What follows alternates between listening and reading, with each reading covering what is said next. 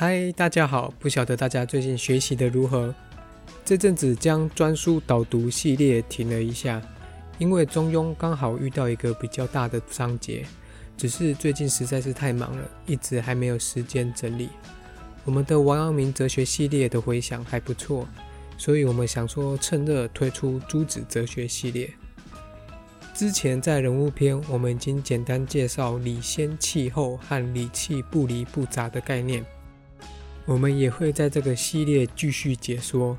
今天我们先来谈谈所谓的理先气后。理和气的规定以及规则，在宋明儒学当中形成了所谓的理气论。理气论就是对于天理和气两者的讨论。而讨论理气的儒者，又可以称为理学家。正式提出理气关系的探讨的是二程子，也就是陈明道和陈一川所提出来的。在那之前，对于理气的关系叫做天道论，这个是由周濂溪和张载讨论的重点。但什么是天道论？什么又是理气论呢？实际上，这两个名词都是用来说明宋明儒者对于形上学之本体的看法。形上学是一门探讨世界的本源和世界如何产生的理论。在古代的思想界当中，形上学的地位就等同于现代科学。现代科学也是在解释我们的世界本源以及世界当中各个自然定律的理论。那么这边就会产生一个问题：究竟现代科学能否取代形上学呢？这个话题在哲学界还是一个争论不休的问题。有的人认为形上学的理论它是没办法受到实证的，而科学的方法论就是实证，所以科学才能去说明这世界的一切。但又有人认为科学的实证方法是属于归纳法，归纳法有其限制。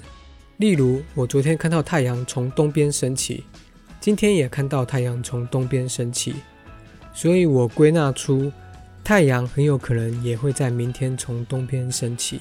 但事实上，太阳明天是否会从东边升起来这一点，并没有得到必然的保证。虽然我们通常还是会认为明天太阳会从东边升起来，但这时候它就不是一个事实，而就变成了一个信念。但科学所探讨的是一个事实，而不是信念，所以归纳法就有其限制。这个观点是英国著名的哲学家休谟提出来的，他质疑科学归纳法的有效性，也就是说。无论是形上学或是科学去解释这个世界，都有他们的困难，但并非有困难就不再去解释。哲学家和科学家的勇气就是在这里表现出来。他们处理这个世界上最困难的问题。形上学就是在讨论我们这个世界上形而上的存在。我们常常在想，在这个世界之上，是不是还有其他的存在，像是神、上帝、佛？这些我们都可以简单理解为形上学的当中的实体。实体就是指真实存有者。在中世纪的士林哲学就有提出不少论证去证明上帝的存在。例如，在这个世界上，我们都是不完美的存在者。但我们为什么会有完美这个概念呢？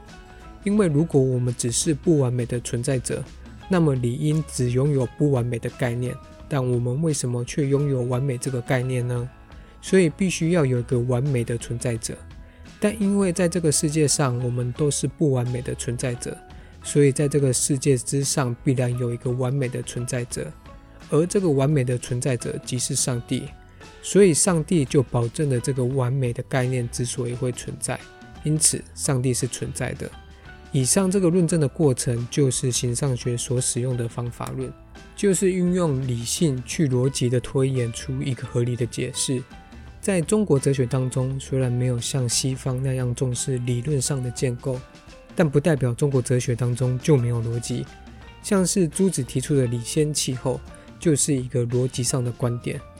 刚刚我们有提到的天道论和理气论，都是宋明儒者对于形上学的看法。朱子的理先气候也是一种形上学的观点。我们先简单介绍所谓的理和气。理就是指天理。天理是天地万物的法则性的部分，气则是指气化，气化是指构成天地万物的物质性的部分。因为任何万物都具有它们的本性，也有它们的物质性，本性就是天理赋予给我们的，物质性则是由气化赋予给我们的。这是宋明儒者对于理气论的一个共同的看法。但是理和气都创造了我们，那就会有个问题：理和气谁先存在呢？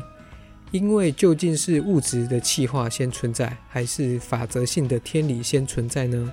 这个问题其实很困扰宋明儒者，而朱子他自己也提出自己的看法，也就是所谓的理先气后。这句话讲白一点，就是天理先存在。之后气化才存在，所以从存在的顺序上来讲，天理是先存在的，其次才是气化。朱子他就自己解释说，当这个世界毁灭之后，也就是这个物质性的存在物都不再存在之后，只有这个天理还是存在的。也就是说，天理比起气化更具有高度的存有地位，所以天理在朱子的思想当中才是世界的本体。也就是世界的起源，而气化是在天理的作用下产生出来的。